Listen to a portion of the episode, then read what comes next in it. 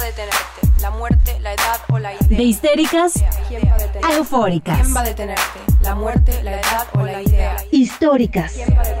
De tanto que siente eufórica antes que histérica histórica. Voy a hacer, voy a hacer, voy a hacer, voy a hacer, voy a hacer, voy a hacer, voy a hacer, voy. Voy a ser presidenta. Cecilia, 48 años. Araceli, 59 años. Dora, 56 años, Coahuila. Areli, un año, Quintana Roo. Alison Gabriela, dos años, Puebla. Ivana Nicole, tres años, Estado de México. Jennifer, 5 años, Nuevo León.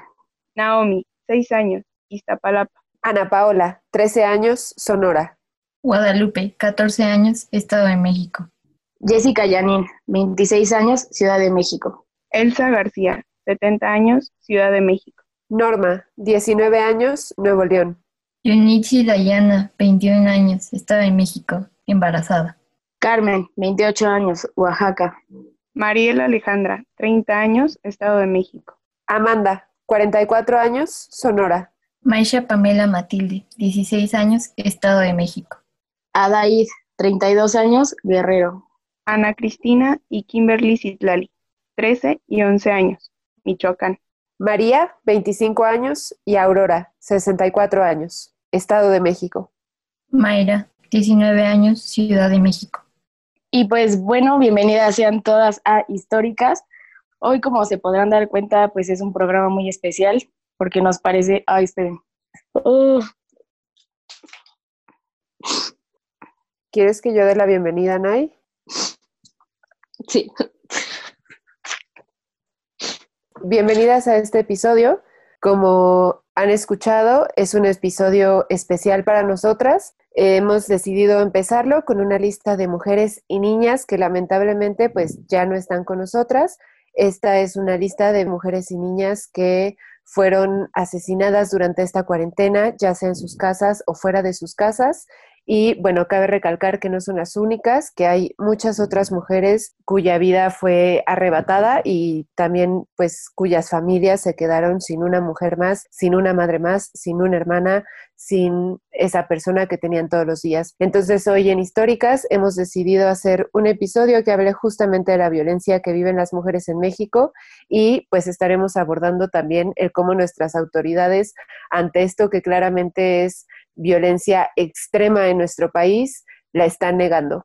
A raíz de esta situación que, vive, que vivimos todas las mujeres, decidimos llamar este episodio El COVID-19 no lo es todo, es lo último que nos mata. Estamos hablando de violencia doméstica. Y al final hablaremos de nuestra histórica que va a ser Marcela Lagarde, por favor. Este es un episodio muy sensible y espero nos puedan acompañar a lo largo de todo el capítulo, episodio, porque es un tema muy sensible y que nos conmueve muchísimo. Y bueno, decidimos eh, iniciar este episodio hablando sobre qué es violencia, porque creemos que muchas veces cuando hablamos de violencia de género, las personas automáticamente creen que estamos hablando de golpes. Y no necesariamente, sí, la violencia física es la violencia más extrema eh, en contra de las mujeres, pero no es el único tipo de violencia. Entonces, nos pareció importante dar la definición. Y una definición que a mí me gusta mucho es justamente la de Johan Galtung, que se refiere a que corresponde a todo aquello que siendo evitable impide, obstaculiza o no facilita el desarrollo humano o el crecimiento de las capacidades potenciales de cualquier ser humano. ¿Por qué me gusta esta definición? Porque esta definición dice, pues, una, que no necesariamente tiene que ser violencia física, Dos, que no necesariamente tiene que ser de persona a persona, es decir, tenemos, eh, él habla también de violencia estructural, de la violencia social, de la violencia simbólica, que no necesariamente, repito, es de persona a persona. Y finalmente también nos dice que no necesariamente es a propósito. No toda violencia es una persona diciendo te voy a hacer daño y hace el daño, ¿no? Hay violencia que a veces no nos damos cuenta que estamos ejerciendo esta violencia, pero ahí está. El caso, por ejemplo, puede ser la violencia estructural que es eh, como toda una sociedad no ayuda a que una persona se desarrolle. Entonces nos parece importante abordar la violencia de esta forma para que tuviéramos como pues un poco más hilos de dónde jalar durante todo este episodio. Pero claro que lo que más vamos a abordar será violencia física, psicológica y económica.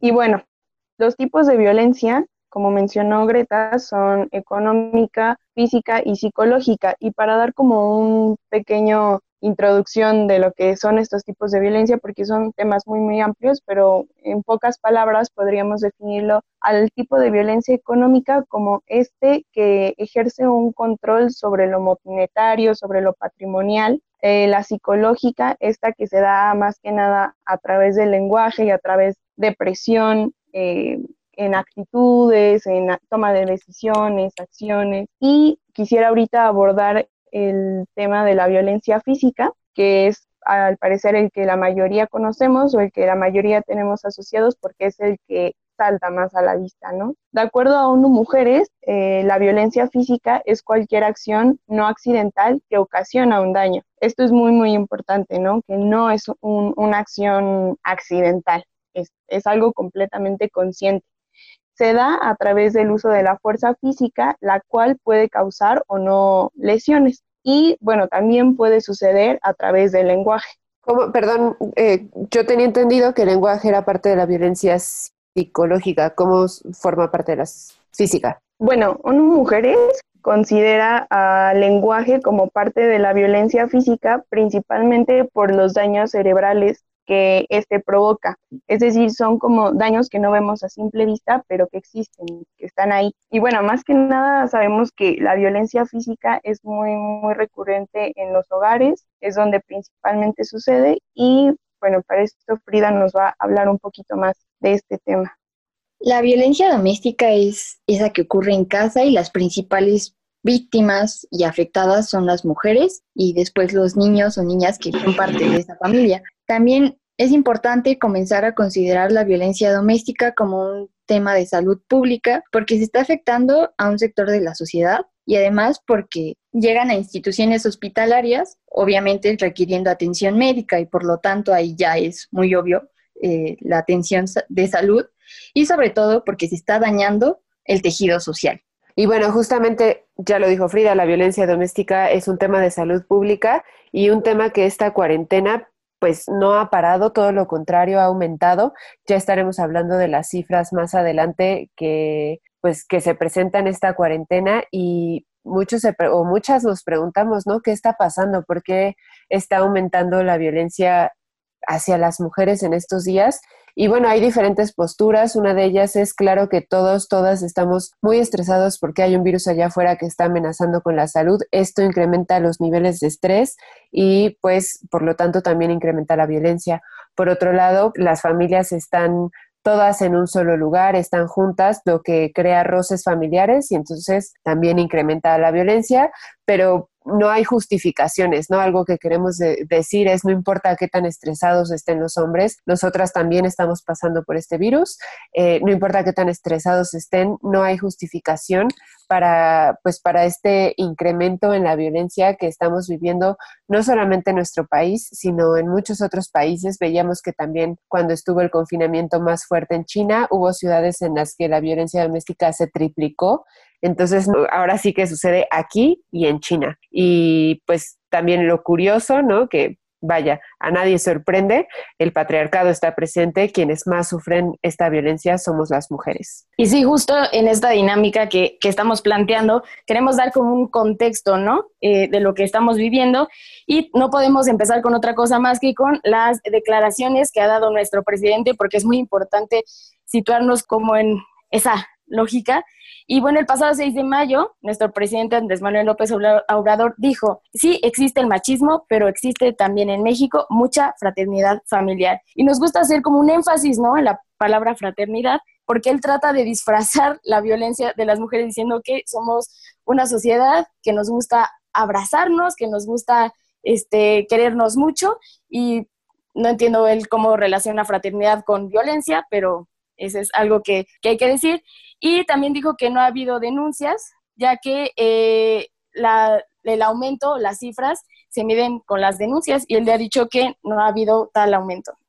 Sí, parte como de esta declaración, ¿no? Pareciera que, que, la violencia psicológica, física y económica de la que estuvimos hablando hace un rato se combatiera dando un abrazo, ¿no? O sea, pareciera como la solución que él quiere dar al problema. Y creo que algo muy importante y muy grave y por, por lo que decidimos tocar este punto es porque la misma negación de la violencia de género termina siendo una violencia de género y al mismo tiempo, pues es una falta de respeto para las familias de las víctimas, ¿no? De, estas mujeres que han muerto en sus casas y prácticamente es querer borrarlas de, la historia y, no querer hacer justicia, eh, justicia por ellas. Además de todo, las, las declaraciones de nuestro presidente se contradicen mucho a lo que se está diciendo dentro de su propio gabinete, ¿no? Desde, desde la misma Secretaría de Gobernación, la, la secretaria Olga Sánchez admitió que a pesar de los avances que, entre comillas, han tenido en el combate a esta violencia de género, pues sigue siendo un, problema importante, un problema a atender y un problema que definitivamente no se puede pausar en la contingencia. Y también nos gustaría dar algunas cifras, ¿no? Para que las cifras, los, las cifras y los números a veces como que nos dan un panorama general de lo que está sucediendo. Y bueno, encontramos que hubo un aumento del 22 al 23% aproximadamente en promedio en llamadas cada hora diariamente al 911. Esta información fue publicada por Amnistía Internacional. También es importante decir que eh, la mayoría de las madres de 16 a 25 años eh, son las que hacen estas llamadas y estas denuncias, porque aparte eh, hablando de, los diferentes tipos de violencia, tienen una dependencia económica. Hay que hacer mucho, mucho énfasis en estas cifras porque son las que han prendido los focos rojos para, para muchas organizaciones y para pues nosotras, ¿no? Como mujeres habitantes de este país, hay un incremento del 6.3% en los asesinatos de mujeres. no es una cifra como cualquiera, hay que tenerla en cuenta Tan solo del 16 de marzo al 14 de abril en México hubo 163 feminicidios. Y por ejemplo, en el Estado de México eh, fácilmente tenemos la cifra de que se están alcanzando por lo menos 100 agresiones a la semana. O sea, es un constante em, agresión y, violencia directa contra las mujeres, que si bien la violencia física es el primer nivel de la escala de, de violencias, sabemos que esta muchas veces termina en feminicidio. Y también es importante eh, dar algunos otros datos, justo para, para, para compararlo con lo que dice el presidente, que es 10 de 32 estados de la República han confirmado un aumento en agresiones. Y también eh, los hospitales se hacen presentes y dicen, bueno, al menos han habido 6.241 mujeres atendidas en hospitales públicos y bueno, esto definitivamente va un aumento y también es importante dar esa parte. Y también es importante decir que solo el 22% de las mujeres denuncia. Entonces, si estos números nos retuman en la cabeza, si estos números nos parecen gigantes, imagínense lo, lo real, lo, lo, real que pueden llegar a ser si lo comparamos con todas las mujeres que no dicen nada y, eh, y no estamos juzgando en lo absoluto, no estamos queriendo sentencia a las mujeres que no lo hacen. Simplemente queremos dar como esa comparación de los números que existen, de las denuncias hechas y de todas aquellas mujeres que están siendo violentadas, abusadas y por cualquier razón no lo han denunciado. A mí honestamente me enerva eh, escuchar a Andrés Manuel decir que no existe la violencia hacia las mujeres en nuestro país, ¿no? Se me hace sumamente irresponsable de su parte que la cabeza de Estado de un país y sobre todo del país feminicida, ¿no? Somos el país que más feminicidios tiene en América Latina, es más, juntamos el 50% de todos los feminicidios solamente México y tenemos este señor que sale a decir que tiene otros datos y es algo súper común en él y ya decía Dani, el hecho de que él invisibilice esta violencia es también violencia hacia nosotras. Y vivimos muchísimos tipos de violencia y todo esto, o sea, el que él salga a dar estas declaraciones de que no hay violencia de género, permite que más adelante haya hombres que justamente digan, a nosotros también nos matan, ¿no? Y entonces escuchamos todos estos discursos de que a mí me parece que vienen de un lugar de desinformación. Entonces a mí sí me gustaría justamente ir a encontrar este a nosotros también nos matan ok, sí, a los hombres también nos matan, pero la noticia aquí es que a los hombres los matan los propios hombres. Son entre hombres quienes se matan y a las mujeres no. A las mujeres nos están matando nuestras parejas, nuestros padres, nuestros primos, nuestros tíos, gente, hombres con los que, a los que dijimos no y entonces no saben que no es no. Entonces, a ustedes también los matan, sí, pero es entre ustedes. Y entonces a nosotras nos pareció importante hablar de qué es un feminicidio para que también no falte el que dice, ¿no? Porque no hay un nombre específico para el asesinato de un hombre. Bueno, pues no lo hay. Está homicidio, ¿no? Pero feminicidio hace específicamente, es la violencia más extrema contra las mujeres y hay siete razones por las cuales el asesinato de una mujer puede catalogarse como feminicidio.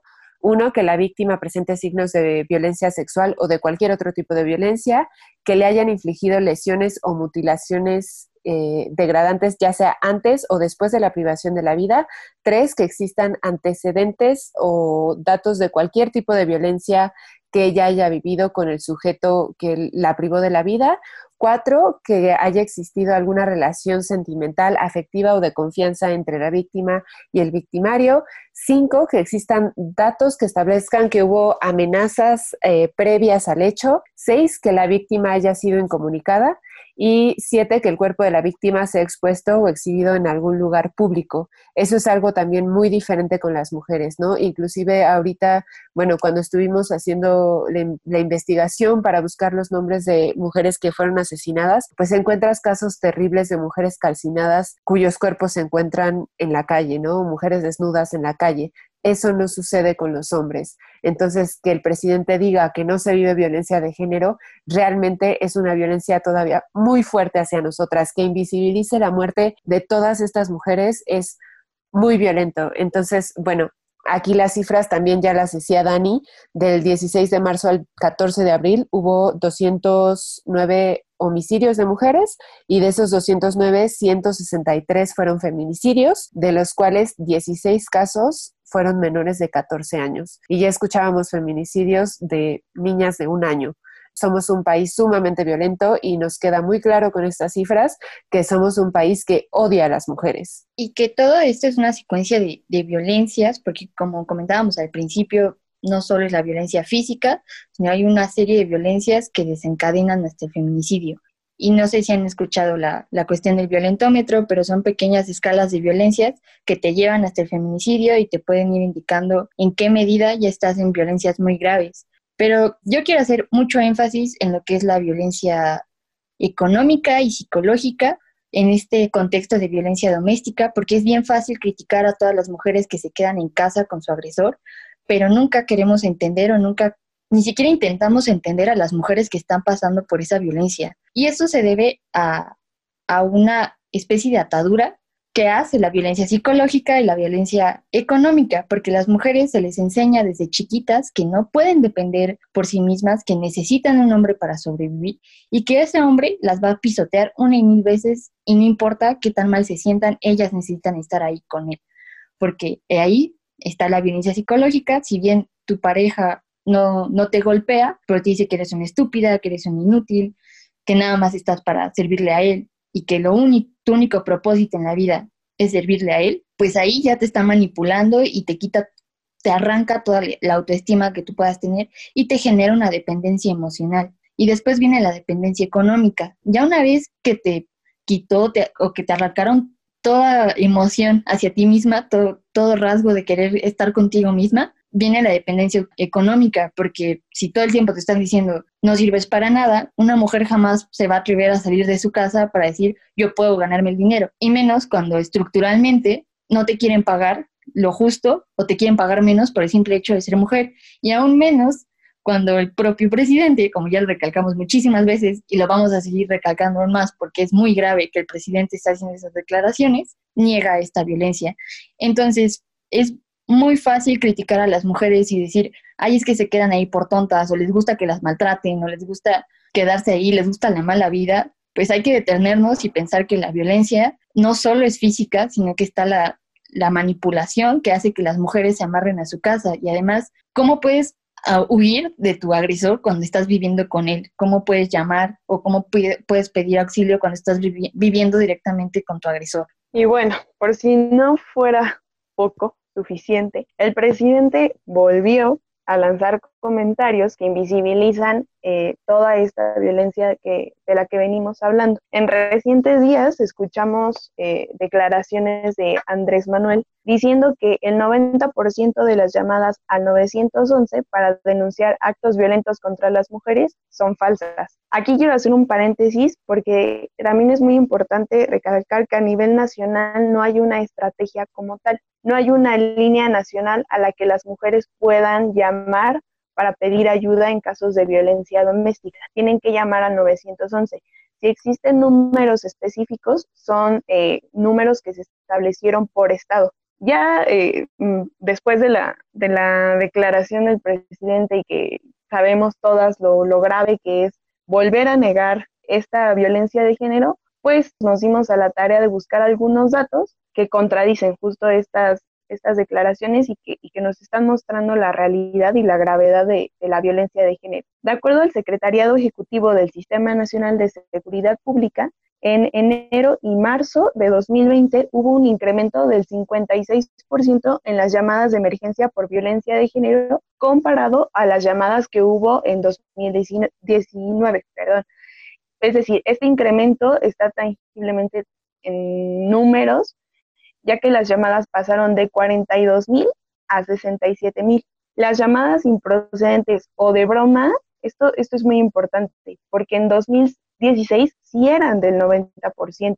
Sin embargo, para el 2020 esa cifra bajó al 77%. Sabemos que es un porcentaje que ha estado bajando considerablemente año con año y además que, que bueno, Ninguno de estos llamados realmente aparecen en los reportes oficiales que se publican mes con mes. Sí, es decir, eh, lo que aquí hace el Secretariado Ejecutivo es que toma el número de llamadas que sí procedieron, ¿no? Entonces Andrés Manuel dice el 90% de las llamadas que se hacen al 911 respecto a violencia hacia las mujeres es falsa. Bueno, pues resulta que el Secretariado Ejecutivo solamente procesa las llamadas que sí fueron verdaderas y eh, estas llamadas incrementaron en un 56%, ¿no? Entonces nuevamente nos encontramos con un señor que tiene otros datos. Pero no solo eso, algo que dijo la Red Nacional de Refugios, que además pues sí ha estado como súper activa en estos días, es que las mujeres no están haciendo las denuncias. Quien está haciendo las denuncias ahora es sobre todo pues amistades de estas mujeres o familiares de estas mujeres, porque ellas claramente si estás con tu agresor, ¿cómo vas a denunciar? Y a mí esto pues me llamó mucho la atención porque eh, justamente esta semana yo tuve dos personas que, que, se acercaron a mí porque no sabían qué hacer con un caso de violencia de una conocida. Uno, lamentablemente, se trataba de un feminicidio al que le estaban dando seguimiento Em, el feminicidio sucedió a inicios de mayo, justamente en Estado de México. Y el segundo eh, fue un amigo que una de sus vecinas estaba viviendo violencia súper fuerte. Eh, su, bueno, si no voy a entrar en detalles, estaba viviendo violencia física y entonces él me pidió ayuda y pues aquí para mí lo único que pude hacer fue redireccionar eh, a las SEABEM y por suerte sí están haciendo las llamadas a las víctimas, están ayudando y mm, pues nada, aquí lo importante es que las mujeres no están teniendo acceso a las líneas de violencia. Y si lo pensamos, ¿quién de nosotras tiene un número a la mano en caso de violencia? Siempre pensamos, a mí no me pasa, pero pues eh, no tenemos estos números anotados en el celular, no tenemos cómo marcar y también la forma en la que están actuando estas asociaciones o estas dependencias gubernamentales es diferente en cada estado. Por ejemplo, Michoacán tiene una línea de acción pues muy bien establecida, inclusive la campaña que están haciendo está traducida a diversas eh, lenguas originarias, entonces cada estado está haciendo pues diferentes acciones, pero a final de cuentas no está llegando o, es muy difícil que las mujeres hagan la denuncia por ellas mismas. Y también creo que es importante eh, decir que nosotros nos estamos asumiendo desde nuestra posición, o sea, nosotros estamos viendo desde nuestra posición privilegiada en la que tenemos acceso a Internet, tenemos acceso a redes sociales, tenemos celular, tenemos formas de comunicarnos con el mundo aun cuando estemos en cuarentena. Pero tenemos que decirlo tal cual, que no todas las mujeres, eh, desafortunadamente, y menos en este país donde la brecha desigual es tan amplia, no todas las mujeres tienen eh, los recursos ni tienen eh, justamente la forma de acercarse a alguna de estas líneas, porque muchas son por WhatsApp. ¿Y cómo te acercas a ellas si ni siquiera tienes internet, ni mucho menos un aparato que tenga acceso? Entonces, es también importante decir que hay mujeres que deben de vivir en un entorno violento y que aparte están apartadas completamente del mundo, que no tienen forma de comunicarse con nadie y esto no nos va a parecer raro. ¿Por qué? Porque, repito, hay muchas mujeres que no tienen eh, los medios para estar en contacto con su familia, con sus amigos, con quien sea, y que estén aisladas completamente del mundo o que su agresor las tenga completamente aisladas de todo, no nos va a parecer extraño. Entonces creo que también eso es importante decir, no todas las mujeres tenemos los mismos privilegios, no todas las mujeres tenemos los mismos accesos.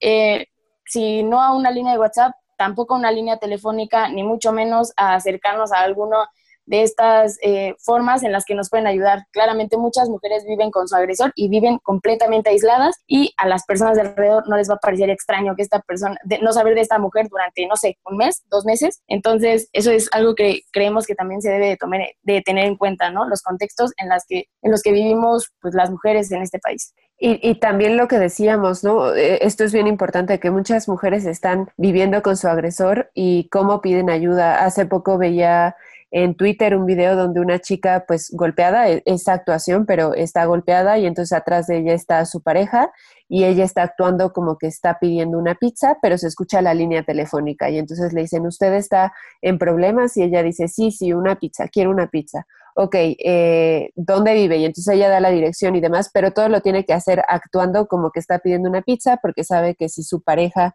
se da cuenta que está pidiendo ayuda, pues probablemente sea mucho peor eh, las consecuencias. Y me quedé pensando en qué sucedería si eso pasa en México. ¿Qué pasa si marcas al 911 y haces ese ejercicio? Probablemente la persona que está del otro lado de la línea te cuelga. ¿Por qué? Porque no tenemos rutas críticas para esto. No estamos, a final de cuentas, nuestro país no está preparado para esta violencia, ¿no? Y se ve justamente en las cifras e inclusive las ACES lo notan. Por ejemplo, la Red Nacional de Refugios dice, pues es que nosotros normalmente hacemos rondines a las casas de, de las mujeres que, que, nos marcan. Sin embargo, ahorita pues no podemos hacer esas visitas de seguimiento porque sabemos que el agresor está presente. Y pues sí, son protocolos bien complicados eh, si ustedes son de Estado de México, por ejemplo, les puedo decir acérquense a la Comisión Ejecutiva de Atención a Víctimas, e inclusive para alguna amistad, fue, fue el caso de lo que yo pude hacer, y la Comisión Ejecutiva de Atención a Víctimas le marca a la víctima o marca el número que tú des. Entonces,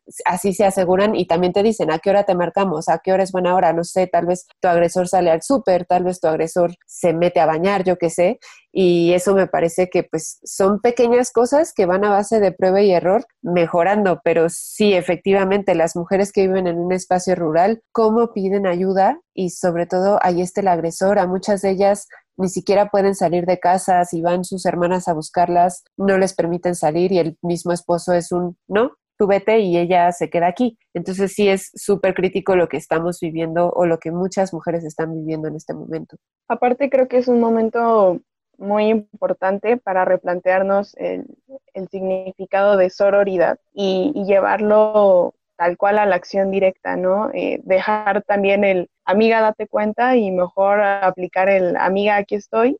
Y si escuchamos que nuestra vecina o la persona que vive cerca de nosotros está viviendo violencia doméstica dentro de su casa y sabemos que el agresor está ahí y por lo tanto le es imposible llamar para pedir ayuda, pues nosotros seamos ese lazo y esa ayuda para esa mujer que estamos escuchando que está siendo violentada, ¿no? Y también cómo vamos a hacer una, un, cómo vamos a tener protocolos cuando se niega toda esta violencia, incluso nosotras mismas, al no querer ayudarnos, ¿no? Al no replantearnos esta idea de ayudar a la otra y solo criticarla, como ya había, habíamos mencionado, y, y como dice Dani, lo de amiga, en lugar de amiga, date cuenta, amiga, aquí estoy yo para apoyarte, es precisamente comenzar a generar estas redes de apoyo que son muy cruciales para salvarnos de o intentar salvarnos, porque no podemos salvarnos de muchas circunstancias, pero al menos podemos intentarlo, intentar ayudarnos las unas a las otras, porque ya vimos que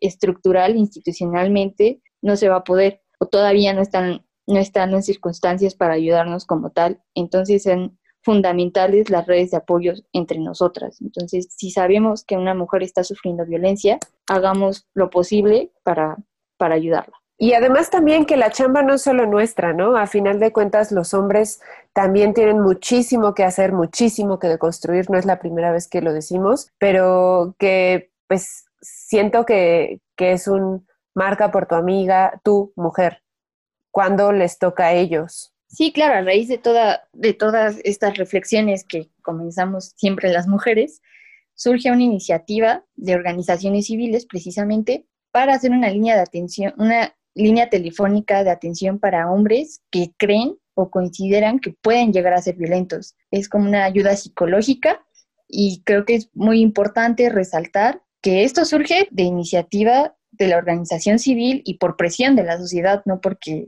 el gobierno haya visto que los hombres ejercen violencia y quieran ayudar, sino todo esto surge de la organización civil y que es bien imprescindible no soltar todas estas luchas, todas estas resistencias que nosotras vamos construyendo y también invitar a los hombres o que los hombres solitos puedan, porque la verdad a mí me fastidia todo el tiempo invitar a los hombres e ir detrás de ellos, de oye, reflexiona, porque a mí se me hace muy cansado y creo que ellos tienen la capacidad de verse a sí mismos y decir, oye, algo estoy haciendo mal creo que va a ser imposible hasta que los hombres no reconozcan que su papel masculino es un papel privilegiado, porque por eso muchas discusiones se van así. Si un hombre no reconoce que es privilegiado, las discusiones creo que se van a ir a la basura. Entonces, yo quisiera que, así como hay redes de apoyo para mujeres, redes eh, de conversaciones, conversatorios sobre reflexiones sobre nosotras mismas, que los hombres comiencen a construirlas por y para ellos, para que dejen de estar esperando que nosotras solucionemos sus problemas una vez más. A mí sí me sorprendió muchísimo esta iniciativa de sociedad civil, que es un número que ya les vamos a estar poniendo en Twitter, al que se pueden acercar hombres que sienten que van a violentar. Si bien en un inicio sí lo critiqué, y, bueno, creo que todavía tiene ahí sus cositas criticables, eh, pues creo que habrá hombres que sí se acerquen y justo la nota que encontramos y que les vamos a compartir señala que sí hay hombres que de repente dicen algo aquí no está bien, estoy muy, muy irritable y puede ser que en algún punto responda violentamente. Entonces, creo que es un inicio para empezar con iniciativas, valga la redundancia, que los responsabilicen a ellos y que les hagan ver que ellos también tienen papel en esto, porque pues siempre hay líneas de de atención telefónica para las mujeres, pero no hay para hombres que ejercen o ejercieron violencia. Es muy difícil encontrar eso. Entonces, igual si quieren compartirlo, pues se los estaremos poniendo en Twitter. Y bueno, yo quiero preguntarles a ustedes, Greta, Dan, Nay, que en esta cuarentena, precisamente porque ya estamos bien estresadas y tenemos muchas emociones a flor de piel, ¿cómo lidiamos con tanta información? Eh, a mí me pega mucho las notas de feminicidios y toda la violencia que estamos viendo en notas periodísticas. Y quiero saber cómo, cómo ustedes lidian con eso, porque también eso nos está pegando emocionalmente. Y también, aparte de sufrir la violencia estructural, estamos sufriendo una violencia emocional hacia nosotras mismas, creo yo. No sé si es muy eh, atrevido de mi parte decirlo, pero creo que estamos sufriendo una violencia emocional hacia nosotras mismas a través de la información. Bueno, pues como se pudo ver al principio, que me quebré un poco, pues eso pasa, ¿no? Creo que estamos tan inmersas en toda esta información que desafortunadamente en este país llega a diario. Si no es alguien que conoces, es alguien que no conoces, pero da igual, ¿no? Todos los nombres de las mujeres siguen retumbando sin importar de qué parte de la República sean. Eh, pues no sé, yo siento que es muy, muy complicado lidiar con, esta, con, con todo lo que está pasando, sobre todo porque, como les decía, eh, hace rato que platicábamos, creo que toda la información que estamos consumiendo en redes sociales y en medios de comunicación en general siempre es negativa. O sea, todo el tiempo ahorita estamos consumiendo información negativa. Si no es por violencia de género, es por lo que está pasando en la cuarentena, la situación económica, o sea, todo, todo, todo en ese momento es negativo. Y si eso le sumamos que somos mujeres, que tenemos miedo de estar en nuestra casa, de salir, de estar en la escuela, de estar en el trabajo, que tenemos miedo todo el tiempo, creo que se vuelve una situación bien, bien agobiante.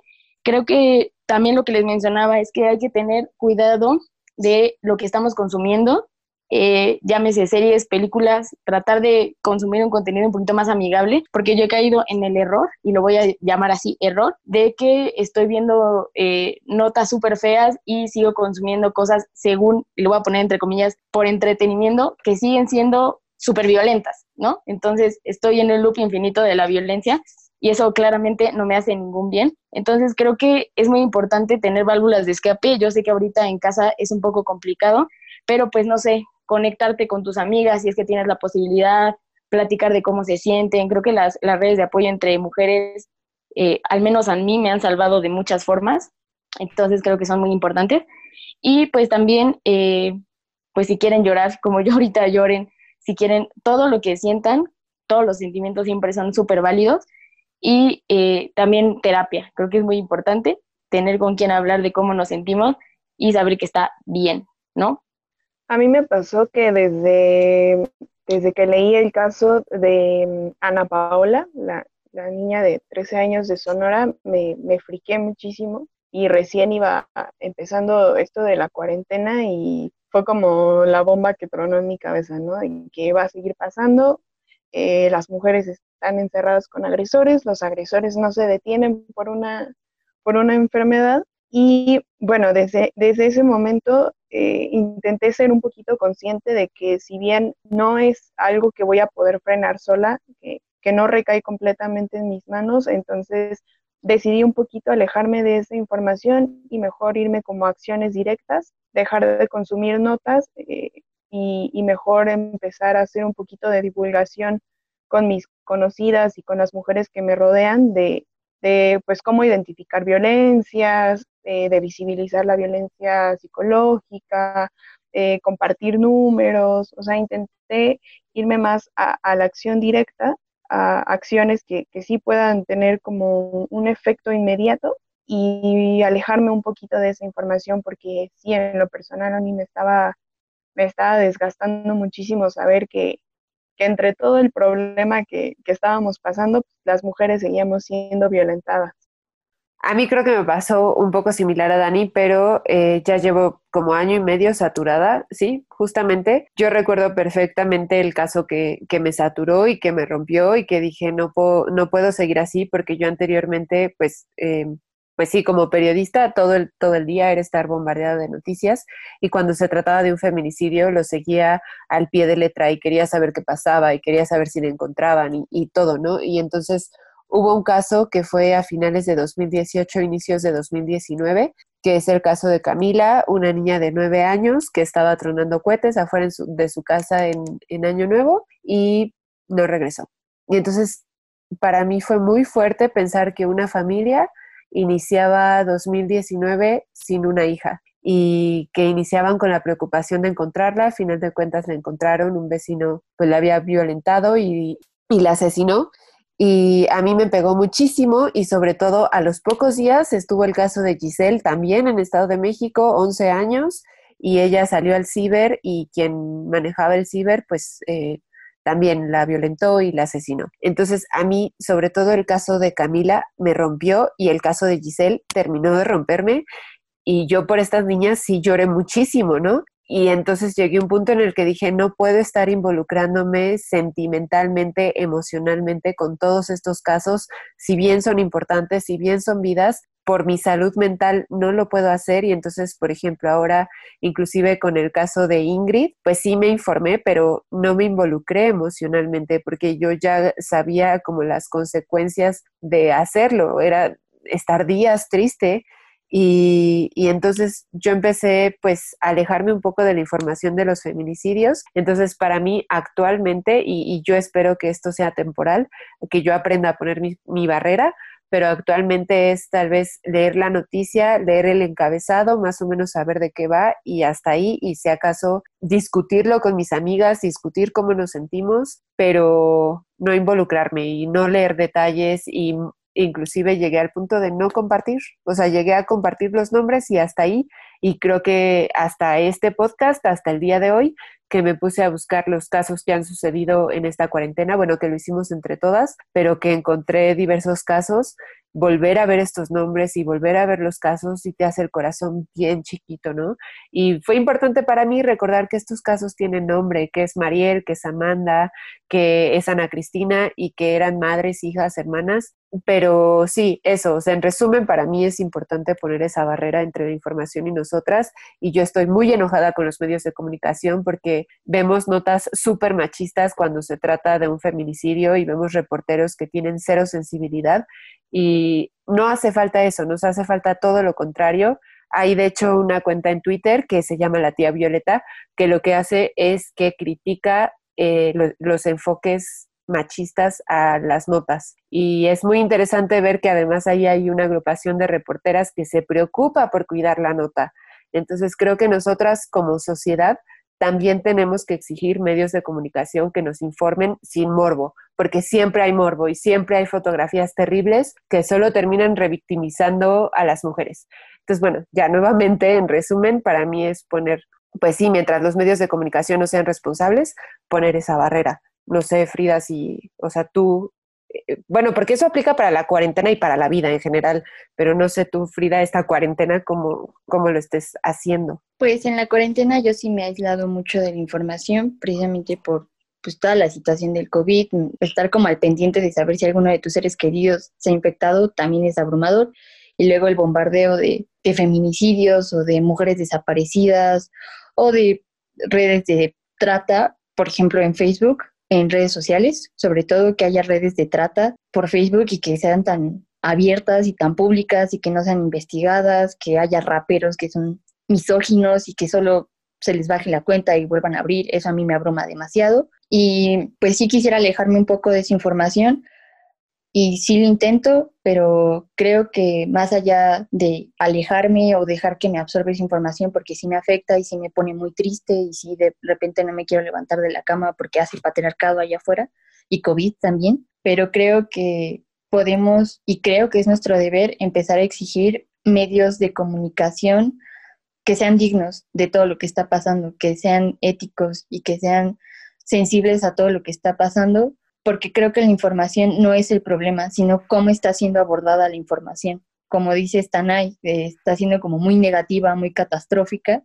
y no en el sentido de, ay, hay que ser positivistas y todo va a estar bien, porque obviamente no están bien las cosas, pero me refiero a que hay, necesita haber una sensibilidad para que nosotras no nos sintamos abrumadas ni atacadas, porque creo que también los medios de información, los medios de comunicación con sus notas atacan a las mujeres constantemente como, pues es tu culpa, eh, o sea, hay encabezados que dicen, el mayor error de una mujer es convivir con su asesino, es como, uy, perdón por convivir con mi pareja o mi papá o mi primo.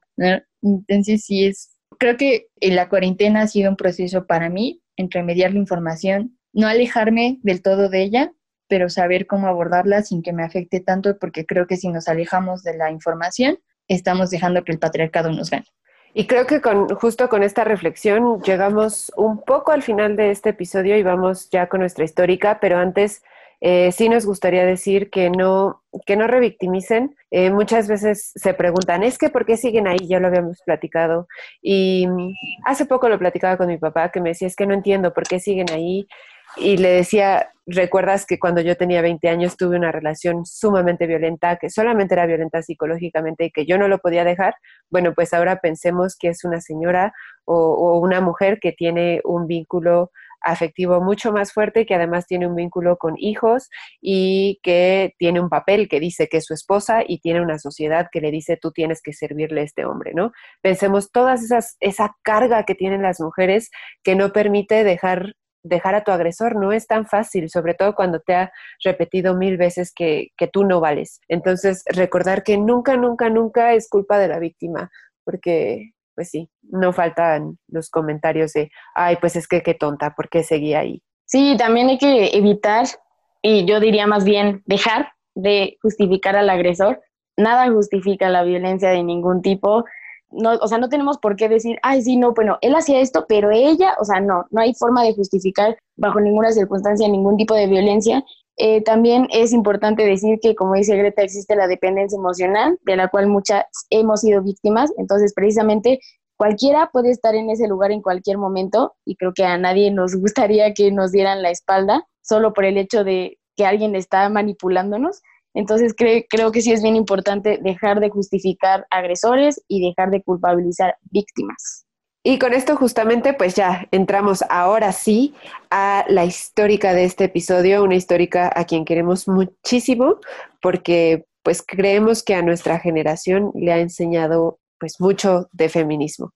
Y vamos con Marcela Lagarde, que Dani nos va a hablar de ella.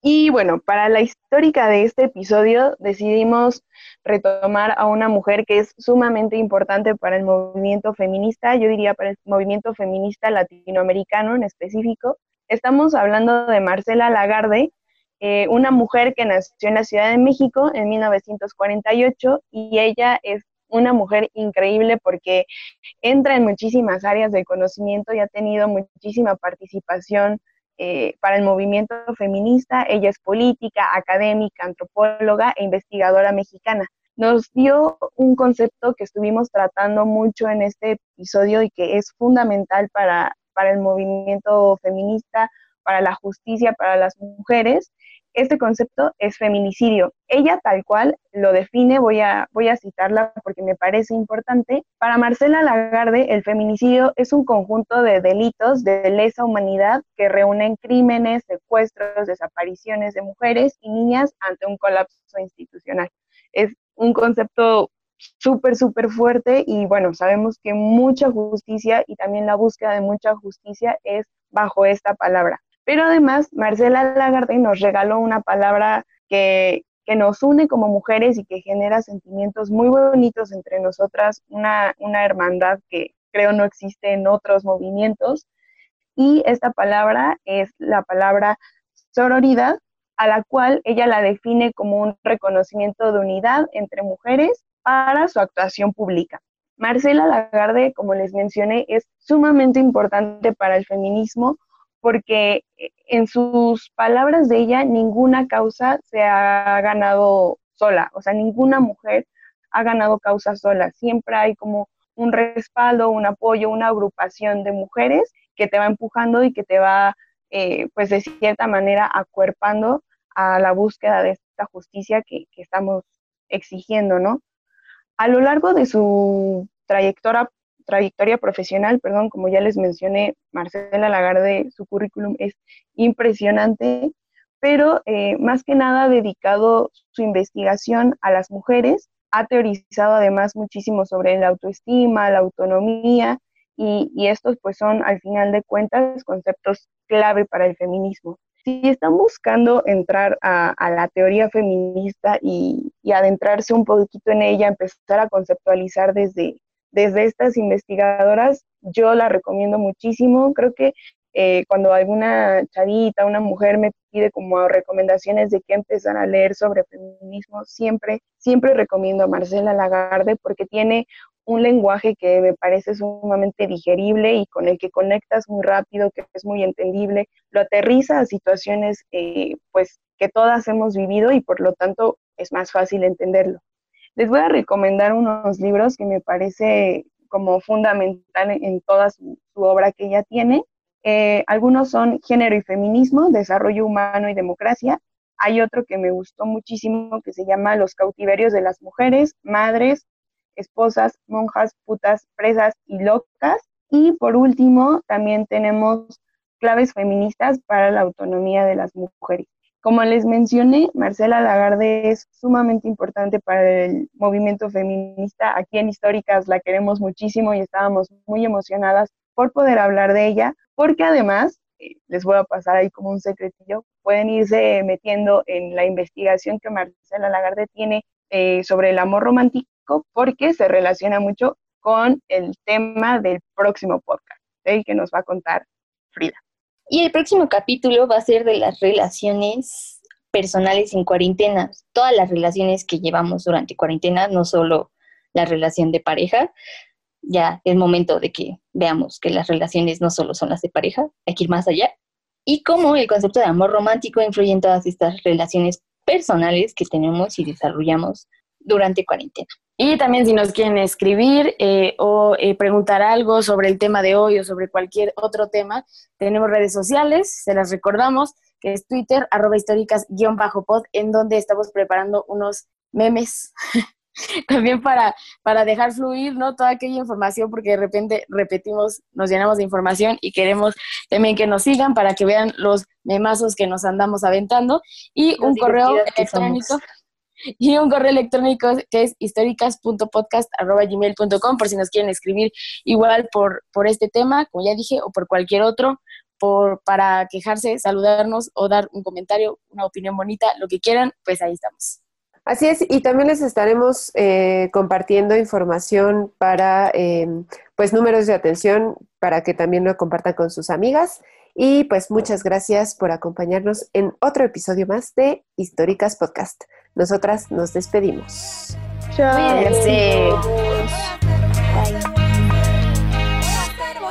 Históricas. Tu compañía sonora y sorora.